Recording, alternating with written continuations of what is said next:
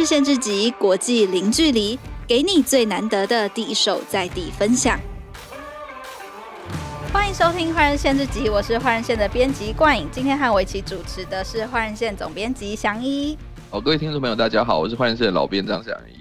那今天在现场的呢是换日线的专栏作者 Jack IC Huang，他从二零一五年开始就深耕换日线专栏，那范围主要是从泰国生活啊，包括他曾经在一个很神秘的地方工作。我们今天就要来听听看到底是什么样的组织哦。那呃，换线的作读者们，如果平时有在看换日线的文章的话，都会知道我们有很多异国职场文章的分享。那 Jack 呢，他曾经在联合国工作，不只是在呃国国外职场，他甚至是在一个大家都很有憧憬、也很有想象的联合国环境。那我们就来请 Jack 分享一下，当时是怎么进入联合国这个职务的呢？Hello，各位观众以及祥一还有冠颖，大家好，我是 Jack 黄义展。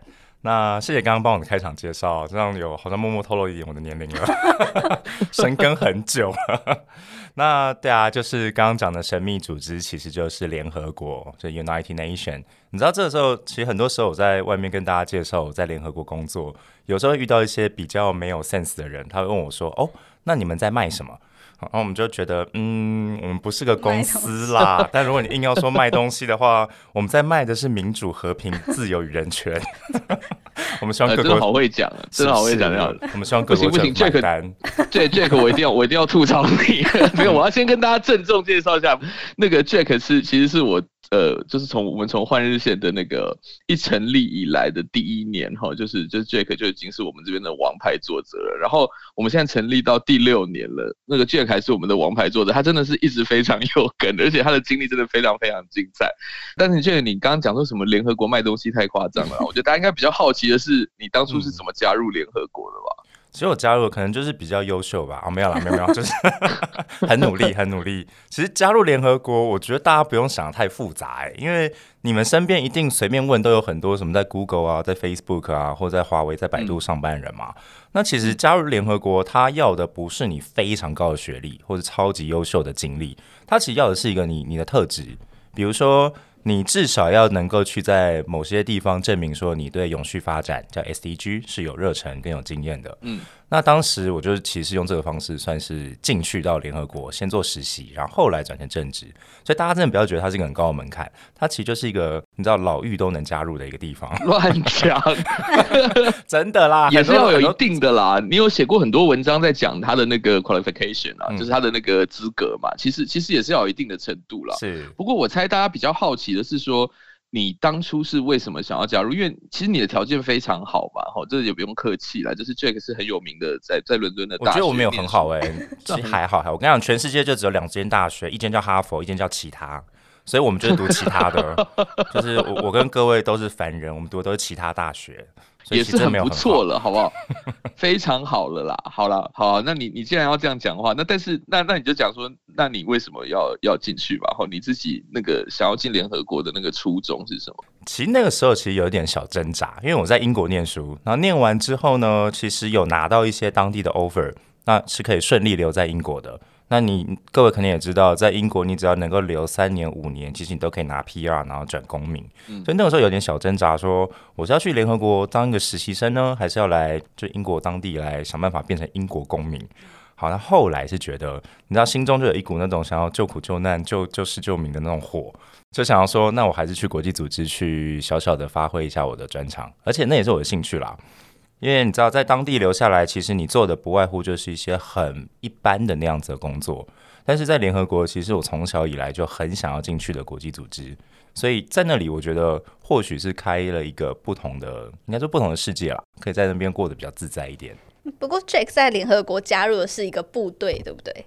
对，其实我加入一开始因为我背景的关系，所以我们加入的是呃自由贸贸易的相关部门。那后来转成正式职位，就是 consultant 的时候，我们加入的是 IT 部门，只是 IT 我们服务的是维和部队，就维护世界和平。所以一开始我们说我们在贩卖呃自由、平等、民主跟和平，其实也是对的啦。我们希望把这样子的理念能够带到更多正在处于战乱或动乱地区的国家。嗯、那我们这服务的角色比较是在 IT 的 service，嗯，那个是一个我当时的工作。那这样的话，在这个过程中，我们遇过一些嗯，可能大家平常想象不到的事情，或者你觉得很疯狂，让你印象深刻？我觉得疯狂是很多哎、欸，但都跟工作无关。其实有啊，你在里面就有讲到说，那个那个到了到了那个叫什么非洲的地方，有没有？然后到各种战乱的地方，因为基本上维和任务的地方，你可能都要去嘛。那太可怕，那真的太厉害了。你你就真的是搭军机啊什么的，你在文章都有写嘛，对不对？对，可我觉得还不算最疯狂哎、欸，因为其实那个大家大家可以不要不要想太复杂。其实就像你们当兵，如果是男生当兵，就像你们下联勇跟打打基地战那一类的感觉。那你就是会整套就是被呃在军机里面护送，然后到当地也是可能装甲车护送你，所以很多时候大家觉得说我去过非洲很多国家，那问我说每个国家到底在发生什么事，说实话我还真的不知道，我们并没有被允许离开那个营区，你知道吗？因为安全的问题。哦，那我自己觉得我们发生最疯狂的一件事情，应该说遇到啦，应该二零一七年在索马利亚，索马利亚首都那个蒙加迪什。就是有一部电影，摩加迪修，对，对，摩加迪修最近好像有一部电影上映嘛，逃出摩加迪修，嗯、然后也是当年美国黑鹰直升机被击落的地方。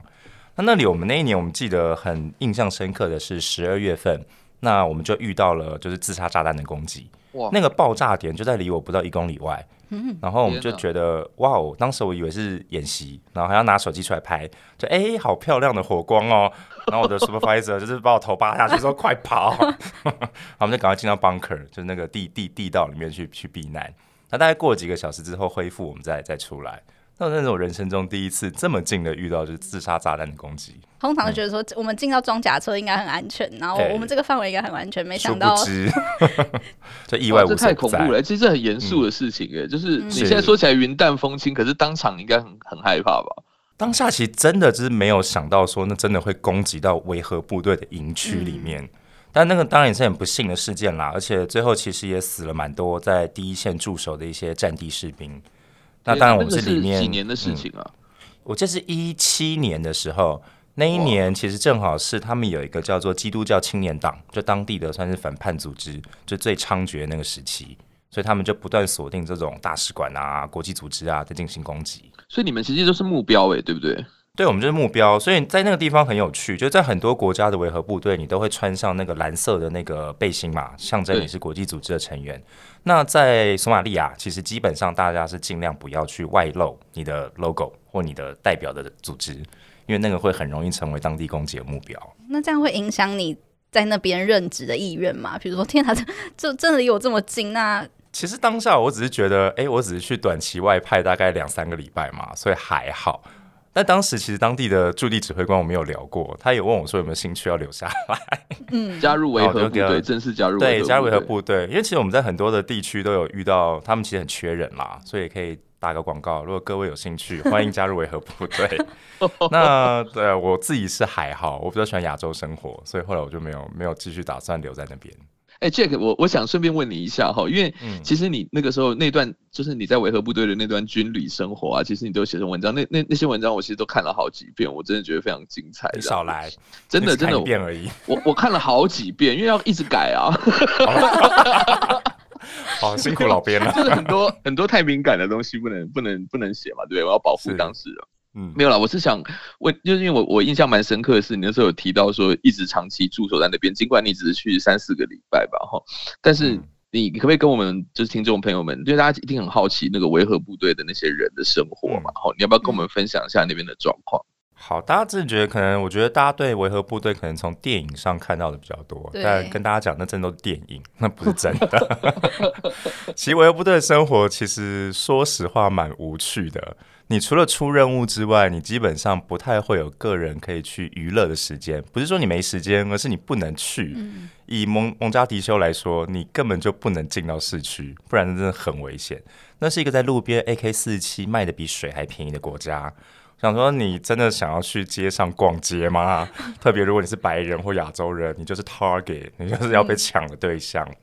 那当然也有一些部队区相对好一点啦，比如说在肯亚啊、奈洛比，或比如说阿迪萨巴贝啊、伊索比亚这几个地方的首都相对比较安全一点，你就比较可以在外面逛街。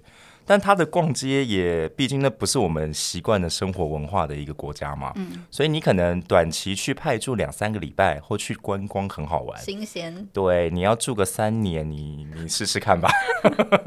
我觉得大部分，那这也是联合国维和部队的一个制度啦。基本上他们会避免你真的是身心太煎熬，会让你每工作六周可以休息两周。嗯所以就是六周，你基本上可能也不不用没有什么假日，但是你那两周，你就可以联合国报公账给你，你想去哪里就去哪里。这时候就可以进市区。对，所以我很多朋友在维和部队服务个三年五年的，他真的是把全世界都跑遍了。嗯、因为你有两周的假期，你要么回家，要么你就是世界各地到处玩，连南极，连什么丹麦法罗群岛。连什么圣赫勒纳岛，那大西洋中央那种岛屿，他们都可以去报账，然后飞到那边去度两个礼拜的假。哇，好酷！所以意思是说，我要飞到世界的任何角落，联合国国都补助我这样。原则上是这样，但当然它有一些细部的规定，可能有些太敏感地区，或是那费用真的差太多的地区，你就不能去。诶，那飞机也是自己搭吗？飞机是对，你要飞，你就是自己订民民用的航班嘛，就是商用航空，那你就报账，oh, 就是按多少去核销。我以为是专门派一架飞机。哦，你从任务区去去到你最近的民用机场，那个是军机。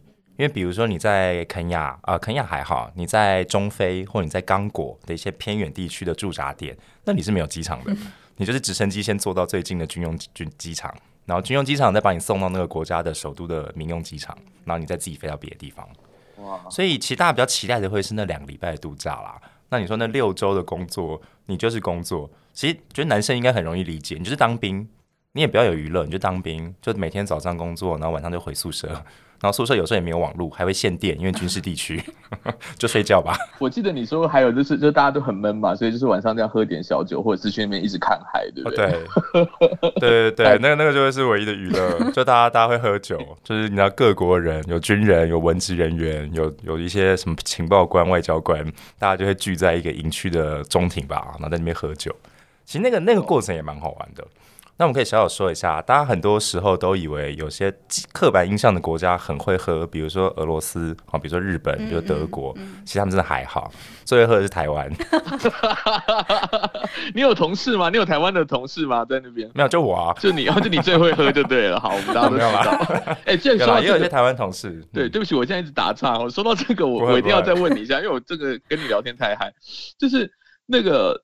我我一直很好奇，我一直不好意思当面问你。今天在节目上，我就趁机问了，就是你是不是那个去机场搭飞机的时候都可以走外交领域通道？哦，对啊，这这不用不好意思啊，我们都这样啊，而且我们很走的光明正大啊。意思是你们联合国的职员会有一个什么证件或什么的，哦、要亮这个东西？对，我们会有一个联合国护照，一个蓝色皮的，就 United Nation Passport。哇，那那个就是让你就是外交人员，其实很多国家外交官也都有自己外交官的护照啦。但我跟各位澄清，其实。那个外交通道不一定比较快，以曼谷来讲，因为外交官有外交官身份人实在太多了，的的？所以你走外交通道有的时候比一般通道还要慢，你知道吗？怎么可能？一定是观光客比较多吧？曼谷哎、欸，开玩笑，没有没有，我跟你讲，因为可是观光客的那个。匝道多啊，他可能一次二十个通道在收观光客嘛，但那外交通道只有两个，所以你以为你可以快速通关吗？其实没有，就跟我一起出境的就是另外一个我朋友，他观光客，然后我我走外交通道，他先进到里面了，在逛免税店，然后打电话问我说，你怎么还没出来？我说对啊，我在我在通关，不给不给讲电话。哎，可是你的行李是不用被检查的，应该是比较快啊。其实他会检查比较简易啦，理论上是比较简易，但不会到不检查啦。至少在曼谷这个地方也是会检查，但像在非洲，像是在肯亚或在呃其他的国家，有些地方真的外交通关就不用检查。哇，你看特权阶级，我常在怀疑说是不是很多人？对啊，会不会很多人走在走，走这个？我们不要说走私，我们说偷偷带了一些可能不太可以带的东西。这已经回到刚刚的问题了嘛？就是 Jack 的加入联合国的初衷原来是这个哈？哦，不是啦，我们是原来如心怀救国救民的理念啦，我们不能做这种事。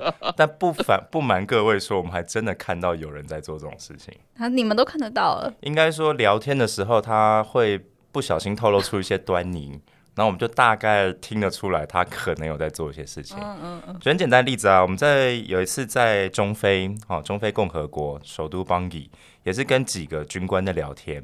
那哪一个国的不说了，但谈反正他们在言谈之中就有谈到说，你们知道现在全世界走私钻石最好卖的地方，一个在杜拜，一个在香港，然后那个牌价跟它跟正规钻石的买卖价格的差异，他都讲得很仔细。他们就想说，你一个军官，你为什么知道这种事情？对。那当然，他当然也没讲说他有在做啦，只是聊天有聊到。你觉得觉得这不单纯？好，那我们前面都听完这种各种联合国很吸引人、已经很酷的这些历程，但是呢，其实 Jack 的同事在三年内就走了七位，到底是为什么呢？嗯、我们先休息一下，待会马上回来。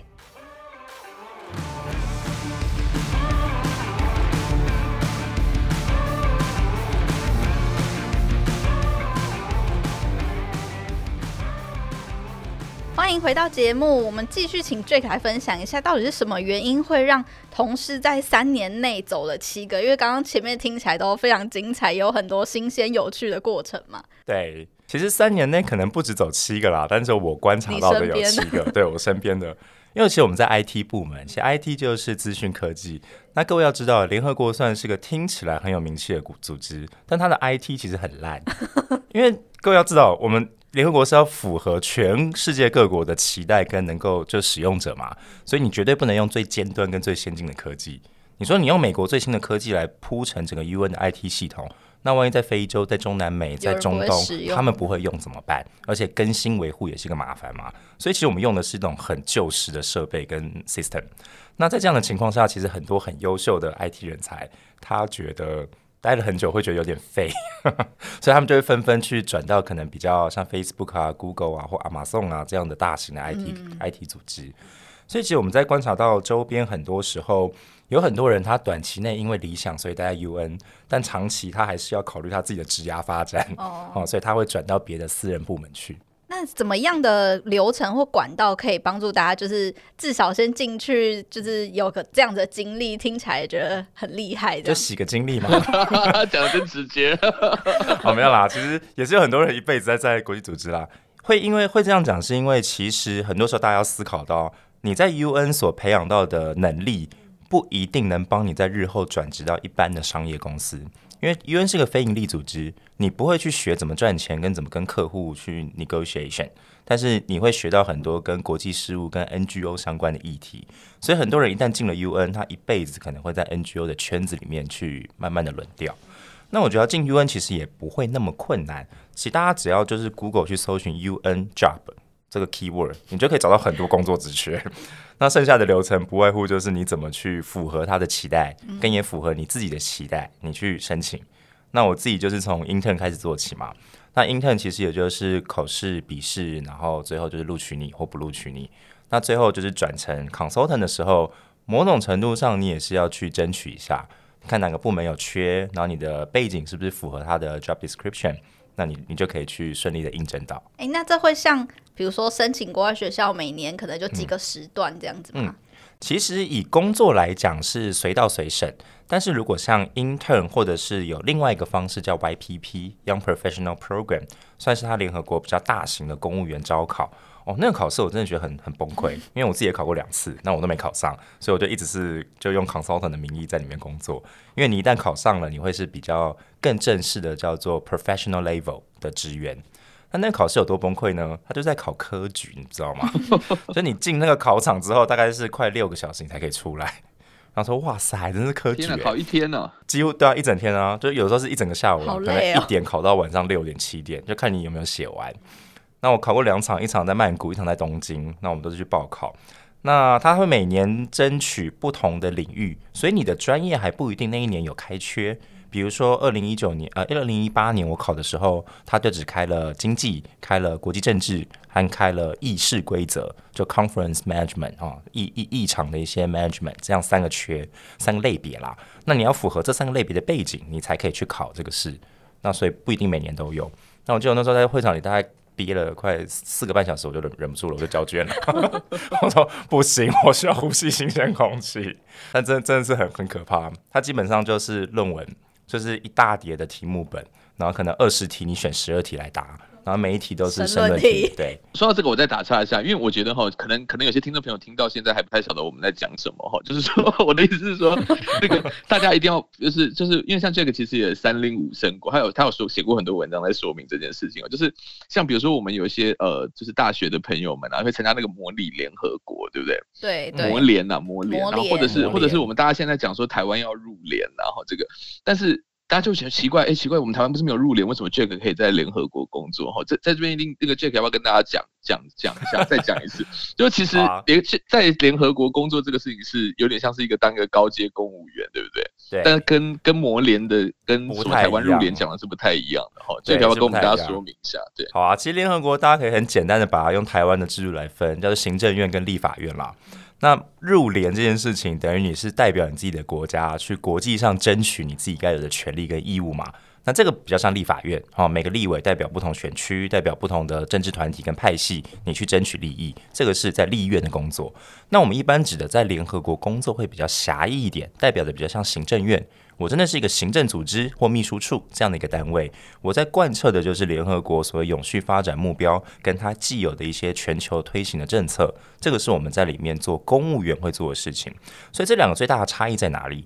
举个例子，你如果是联合国代表，你代表假设台湾入联了，你代表台湾进到联合国，你要争取的是台湾的利益；但你如果是在联合国工作，你要争取的利益是全人类的利益，而不是代表你自己的国家而已。因为像民主、自由、人权啊，比如和平这些东西，不分国籍，其实大家都应该共同的去追求。所以这个是里面比较工作本质上比较大的差异。嗯，但是也会有些人就觉得说这很像公务员嘛，哈，就他比较 routine 啊，或者是说甚至就是像你刚刚讲的，还要考议事规则什么的。其实我们就是啊，就大家如果觉得联合国职员在干嘛，就是大家可以走一趟区公所或里民办公室，就是我们只是变成讲英文而已。想象。落差有点大，就什么民政处啊、户政处啊，那里面的公务员的样子，然后只是我们变讲英文，感觉好像比较高级而已。没关系，为了蓝皮护照，我觉得我觉得还是可以的。还有很多其他福利啦，不止蓝皮护照。对，所以是确实蛮 routine，所以这也是刚刚为什么讲什么三年内走了七个同事。嗯，其实有很多人，你有更大的一些雄心壮志，你不想要安稳的过生活的话，其实不一定会觉得联合国值得你待一辈子。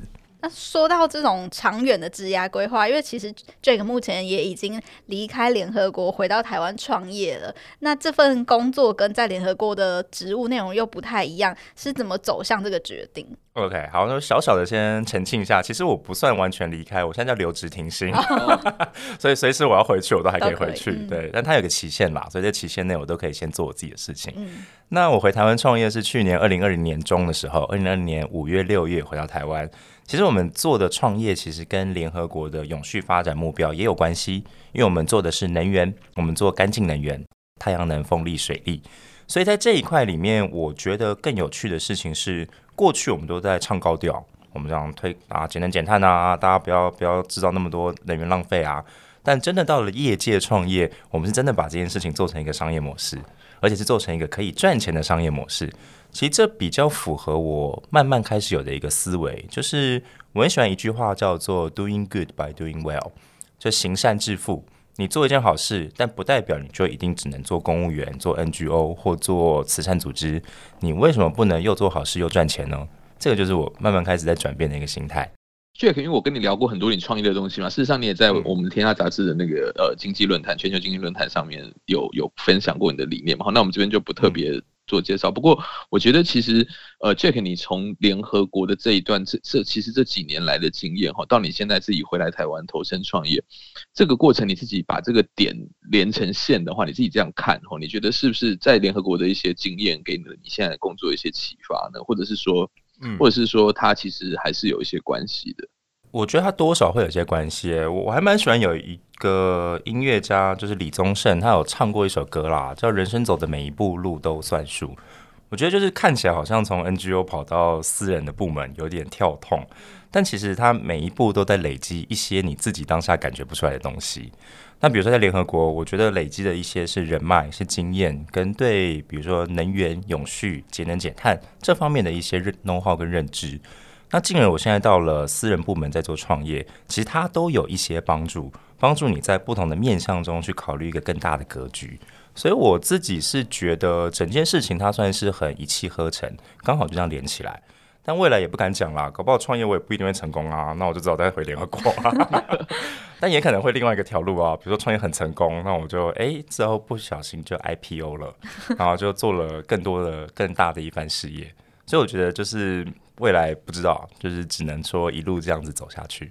是，哎、欸、，Jack，你的那个那个就是关于 Jack 的公司本住啊，哈、嗯，我我我有一个我有一个很印象很深刻的事情，就是说，因为我就认识 Jack 真的蛮多年了哈，然后他那时候在跟我讲那个这个你们的商业模式的时候，其实就是在讲说，呃，我我可以让呃建筑它其实就是就是它是可以它的电力是可以、嗯、呃基基本上是完全零碳排的嘛，对不对？对，而且几乎是几乎是完全是绿能的状态，然后。同时间，他可以把这个，就是反正这个商业模式有点复杂，但是简单来说，他还可以把这个东西回馈到这个住户身上嘛，还可以解决高房价的问题。对，我我听了我就觉得这个东西很 UN，你知道吗？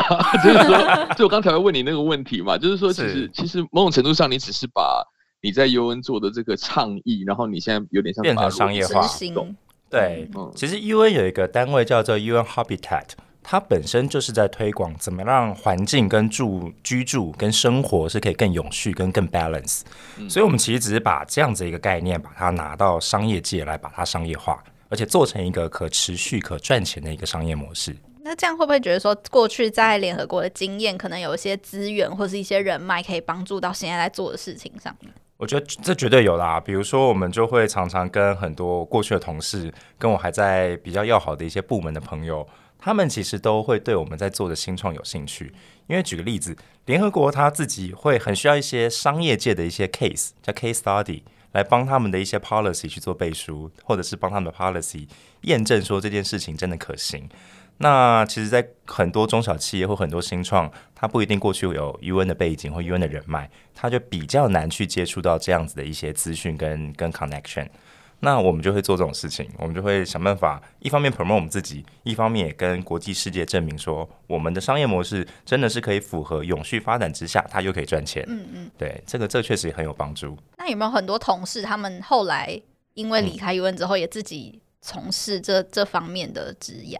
哦，有哦，超多的哦，就像刚刚我们提到的，三年内走了七个，有四个就自己去创业，都是在亚洲吗？呃，有两个回到了欧洲，然后两个是在新加坡，哦，然后剩下走的那三个分别都是被 Facebook 跟 Google 挖走，对，然后他们就也都很开心啦。对，我其实也还蛮祝福他们，也都是做跟呃永续这类相关。比较不一定，像是到新加坡创业的，他们在做的就是什么远端植牙媒合，因为刚好也碰上疫情，所以他们其实非常的需要这个服务。对，所以就不一定跟永续相关，但是这边也可以坦白跟各位听众跟分享一下，任何事情都可以扯得跟永续相关啦。举例子，你说远 远端工作媒合就是一零四一一那种平台嘛？它怎么跟永续相关？它可以符合第永续发展第十一条啊，就永续的社区跟永续的所谓的城市，因为你帮大家找到工作，找到工作就会有收入，会有个 decent job，那有收入之后就可以过得更好，提升你的生活品质，这不就永续了吗？对对，说到说到这个，我真的就是想问我我这边的最后一个问题啦，就是因为因为 Jack 你也知道，就是说现在在台湾那个 SDGs 跟跟 ESG 这个这些名词，现在在台湾都非常热嘛，哈，就跟当年很多口号一样这样子。嗯，所以，我我真的很想问 Jack，就是因为你根本就是在做这些事情的人，而且你在联合国其实就是这些事情的推动者。是，所以某种程度上，我想问你，就是说，你对于台湾的不管是企业也好，个人也好，哈，他想要想要谈永续这件事情或 ESG 这件事情的话，你会给我们一些什么建议啊？或者说，我们一些一般人的话，我们要怎么做呢？或者是说，或者是说，你你有些不同的想法，也都可以谈这样。这是我最后一个问题的。我觉得只要是好事，但凡你是想追寻一个好的结果，任何手段都至少可以接受啦。举例，我自己观察到台湾很大部分的企业在刚进入永续这个议题的时候，他们其实是在洗，就是 SDG washing。就是 洗履历那个洗 哈，就是他们有在漂绿，对漂绿，但他们叫漂 SDG 哈。